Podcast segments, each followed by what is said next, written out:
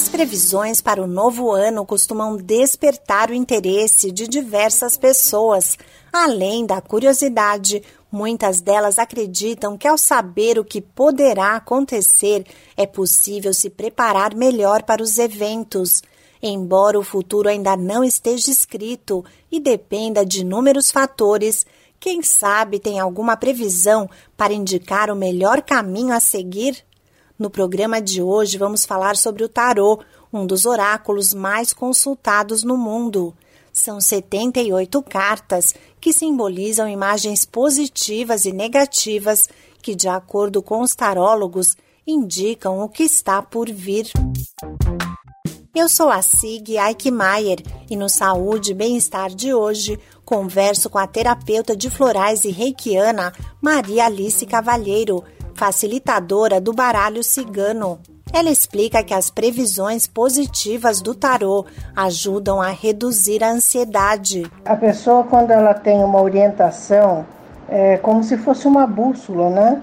Uma orientação para que o futuro seja melhor, que ali na frente pode esperar que vai ter um, algo melhor para você fazer, isso é, reduz a ansiedade e faz principalmente a pessoa trabalhar a favor daquela positividade, né? Ela vai, vai buscar o que é bom, porque ela passa a acreditar que o bom está ali na frente. A previsão é, é sempre uma forma de orientar a pessoa para viver o futuro de uma maneira melhor. É sempre essa a intenção de uma previsão. Mas a previsão não é algo certo, porque o futuro não está feito, não está pronto. A previsão, então, é uma orientação. Quando o baralho é aberto, também podem surgir cartas negativas.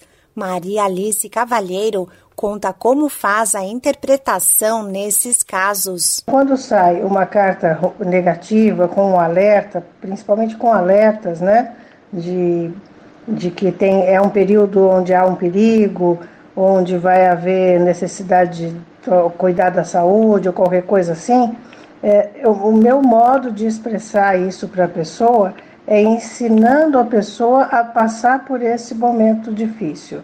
Então, olha, nesse momento difícil você pode uh, ficar mais uh, cuidadoso, fica mais, preserva a sua saúde, não faça abusos, procure um médico nessa época, faz um check-up ou coisas do tipo. Então, a minha forma de, de, de, de contar isso para a pessoa é sempre orientando e levando a pessoa a, a fazer algo a favor dela naquele período. De acordo com a especialista, o início do ano é um período de renovação e esperança, e é comum que as pessoas busquem respostas para seus anseios e queiram traçar novos caminhos. É sempre um momento de esperança e de grande ansiedade também. Então as pessoas olham para o ano como, é, é, como se fosse uma janela que abre na frente dela e aí ela fala, agora, né? O que, que eu coloco nesse ano? O que, que esse ano vai colocar para mim? Então é sim um momento onde buscar uma previsão é, traz essa orientação. Né? É super legal porque a gente pode nessa hora fazer traçar esse caminho, né? E seguir um caminho mais positivo, uh, de até de autoconhecimento também. Mas eu acho que o que, que fala mais alto mesmo com as pessoas hoje em dia é a ansiedade, né? É o buscar fora alguma resposta para que a vida continue, para que tenha um sentido ali na frente. Antes de agendar uma consulta para conhecer as previsões do novo ano, é importante buscar informações com pessoas conhecidas para saber se o profissional é de confiança. Outro cuidado é escolher consulentes com energias positivas que utilizem boas palavras para se comunicar sem tentar criar um ar de mistério.